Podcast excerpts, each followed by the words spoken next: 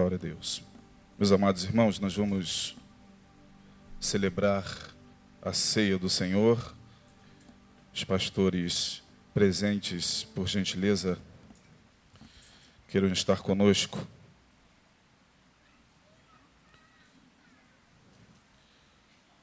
Lembrando que esse é um momento em que faremos menção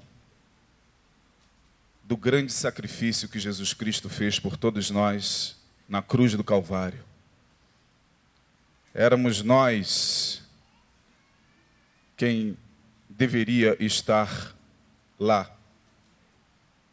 Eu e você, porque pecamos e porque fomos destituídos da glória de Deus, éramos para estar pendurados na cruz pagando pelos nossos erros.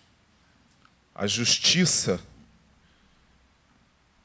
deveria ser aplicada dessa forma. A alma que pecar, essa morrerá. É o que está lá no Antigo Testamento. Cada qual levará sobre si o seu pecado. Cada um que arque com todas as consequências de seus atos, de seus pecados sem derramamento de sangue não há remissão de pecado. Tudo isso estava na lei de Moisés. A alma que pecar, essa morrerá. Sem derramamento de sangue não há remissão de pecados. Cada qual levará sobre si a sua iniquidade, Ezequiel capítulo 18. Então nós éramos para morrer numa cruz, numa estaca, numa madeira, seja da forma que fosse. Mas Deus decidiu enviar o seu filho. O sangue do seu filho foi derramado. Em plena Páscoa, o cordeiro deveria ser morto, e o cordeiro foi morto. E Jesus trouxe para si todas as nossas iniquidades, as nossas dores, os nossos karmas, os nossos pesos, os nossos passados de maldição. Ele quis fazer isso por amor. De sorte que o que nós vamos celebrar aqui é algo que a nossa mente não consegue entender. Por que Deus quis morrer no meu lugar? Por que Jesus assumiu o meu e o teu lugares. Nós não sabemos por quê. Só há uma resposta: amor. Portanto, o que nós vamos celebrar aqui é o amor. Nós, diferentemente da igreja oficial, não cremos, por exemplo, na transubstanciação, como a igreja católica, apostólica, romana assim o crê. Nós não cremos que esse pedaço de pão se transforma literalmente é, em um corpo, e nem que o cálice se transforma em sangue. Lá eles creem dessa forma. Quando o sacerdote consagra os elementos, eles acreditam que naquele momento, por um mistério chamado transubstanciação, ali a hóstia se transforma em literalmente corpo. Quem vai, quem vai lá e recebe a hóstia na boca não pode nem mastigar, porque senão estará mastigando o corpo de Cristo. Tem que deixar com que ela se dissolva. Quem já foi católico sabe do que eu estou falando. Nós não cremos assim. Cremos que isso aqui são elementos que representam esse grande sacrifício. Uh, existem várias formas de se celebrar a ceia. Na Igreja Batista, existem quatro maneiras de se celebrar a ceia. A ultra livre, ou melhor, nas igrejas batistas não, nas igrejas protestantes de modo geral. A ultra livre, a livre, a restrita e a ultra restrita. A ultra livre é aquela onde qualquer um participa da ceia, independente se for crente, se não for, se for de outra religião, entrou no dia da ceia, participa. Essa é a ultra livre. A livre, que é a que nós praticamos aqui na Igreja Batista Betânia, é aquela servida a todos quantos foram lavados e remidos no sangue de Jesus.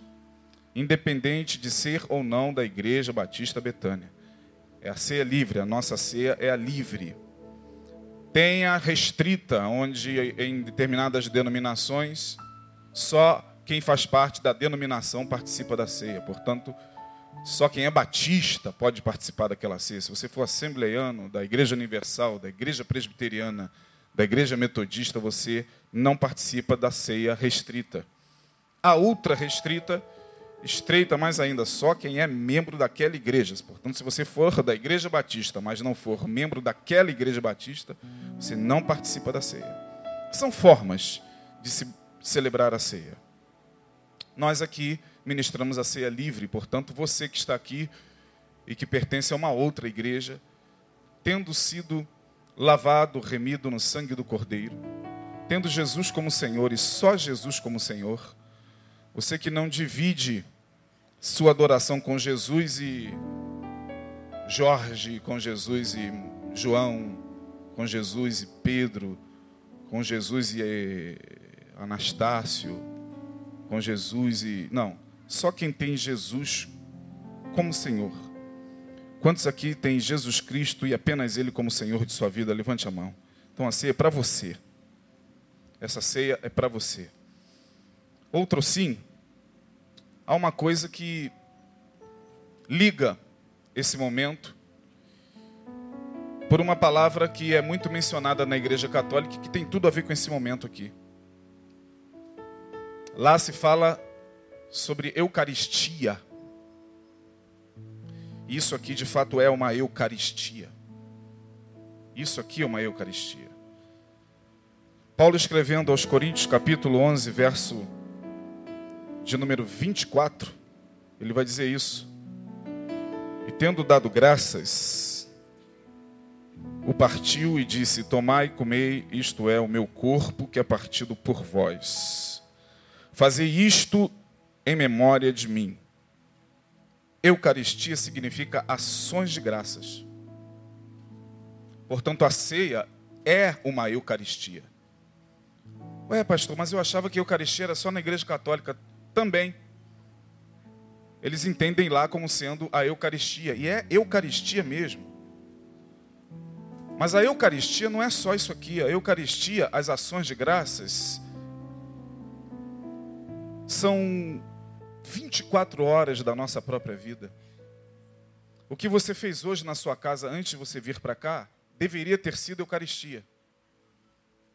O que você vai fazer depois que acabar a reunião tem que ser Eucaristia.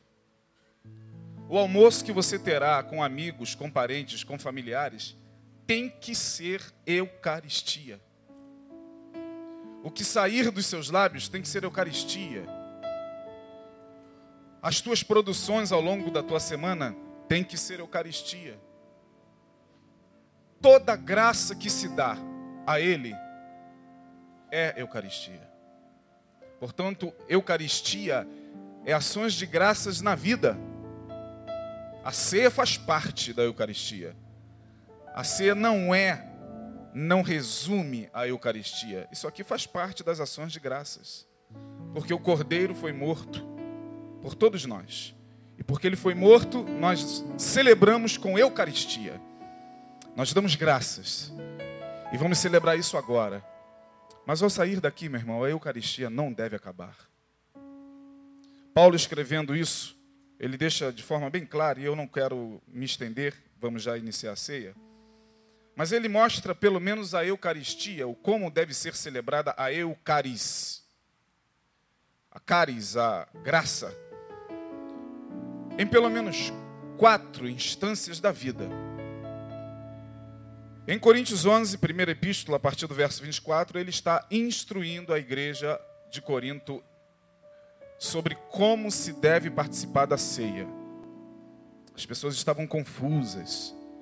E a ceia, àquela época, não era assim, né? Não entenda a ceia daquela época dessa forma. ceia mesmo, tinha pão, tinha ervas, tinha assados, Era uma ceia tipo de ano novo, de Natal, de dia 24, na tua casa. E a igreja, quando se reunia para celebrar a Eucaristia, alguns estavam se perdendo. Uns já caíam dentro da mesa e começavam a comer. O esfomeado a gente tem desde a época de Paulo, né? O crente é, por natureza, mal educado mesmo, desde a época de Corinto. E as pessoas não esperavam umas pelas outras, elas ficavam, caíam de boca. E Paulo tem que escrever dizendo: gente, pelo amor de Deus. A partir do verso 17, ele está dizendo: olha, quando vocês se ajuntam, não se ajuntam para melhor, senão para pior. É, porque antes de tudo, ouço que quando vos ajuntais na igreja, há entre vós dissensões, sem contar que a igreja estava toda dividida. Uns dizendo eu sou de Paulo, outros eu sou de Apolo, outras, ah, mas eu gosto de Pedro, outras dizendo eu detesto Apolo, outras dizendo não vou com a cara da tal de Paulo. E Paulo está dizendo, gente, pelo amor de Deus, vocês estão se reunindo para esse momento e manchando a honra do momento. E aí, ele tem que escrever dizendo o seguinte: vocês estão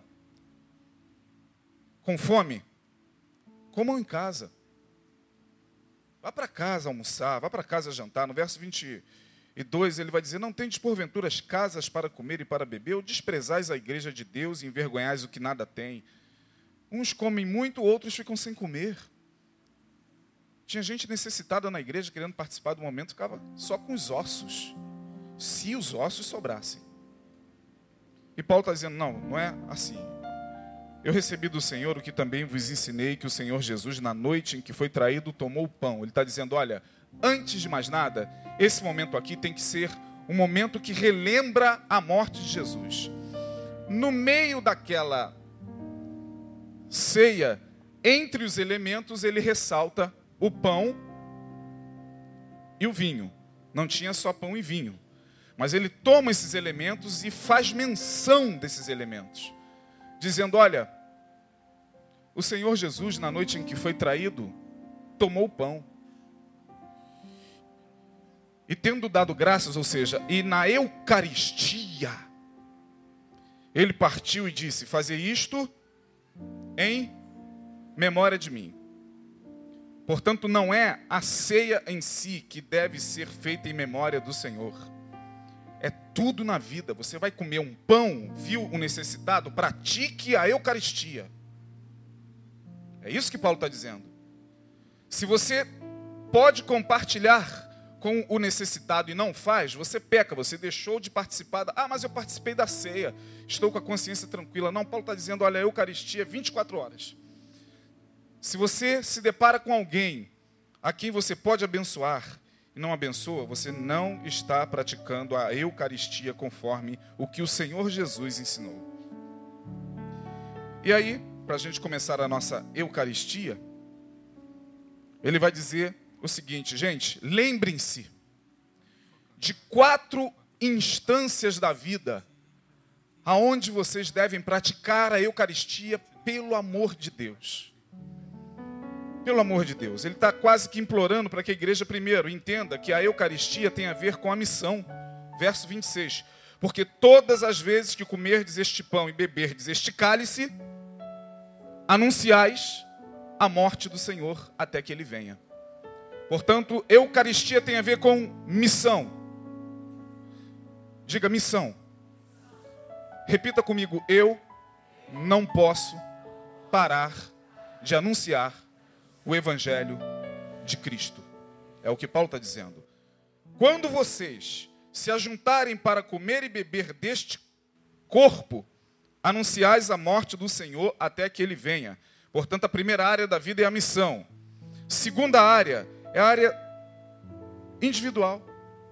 Verso 28, ele vai dizer o seguinte: Examine-se, pois, o homem a si. Eu não tenho direito de chegar a olhar e falar, ele não pode, eu acho que ele pecou, eu acho que ela pecou, fiquei sabendo que ele cometeu uma transgressão essa semana. Eu não posso. Pela palavra eu não tenho direito, e nenhum de nós tem o direito de proibir ninguém de participar da ceia. Porque Paulo está dizendo: olha, a segunda área da vida, a primeira é a área da missão. A segunda área é você com Deus. Ah, pastor, eu estou cheio de pecados e não vou participar da ceia. Que tipo de pecado pode haver na vida de uma pessoa que o sangue do cordeiro não possa limpar?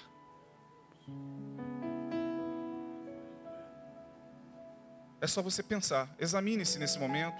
Traga os teus pecados da semana à tona. Mas não fique presos neles, não. Imagine o sangue de Jesus sobre eles. Limpa ou não limpa? Se limpa, então você deve participar da ceia.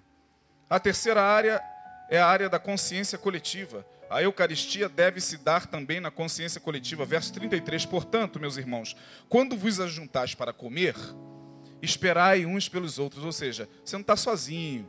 Nós vamos participar, mas tem gente do lado, tem gente com quem nós vamos comungar, tem parte do corpo, né?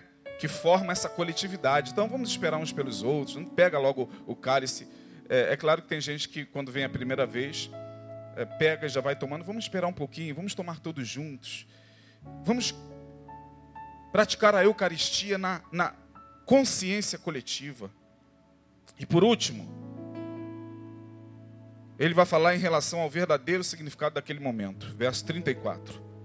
A Eucaristia deve trazer à consciência o momento que nós estamos praticando. Verso 34: Mas se algum tiver fome, coma em casa, para que não vos ajunteis para condenação.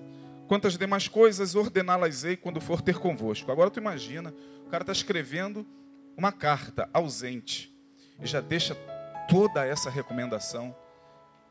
Recomendações simples. A Eucaristia se dá na consciência coletiva, na consciência individual, se dá na missão, se dá no significado profundo do momento. É com esse espírito de Eucaristia que nós vamos participar da ceia nesse momento, adorando ao Senhor, aquele que morreu por nós. Lembre-se, sua vida deve ser uma Eucaristia. Sua vida deve ser uma ação, uma ação de graças sempre. Amém, irmãos? Vamos participar desse momento.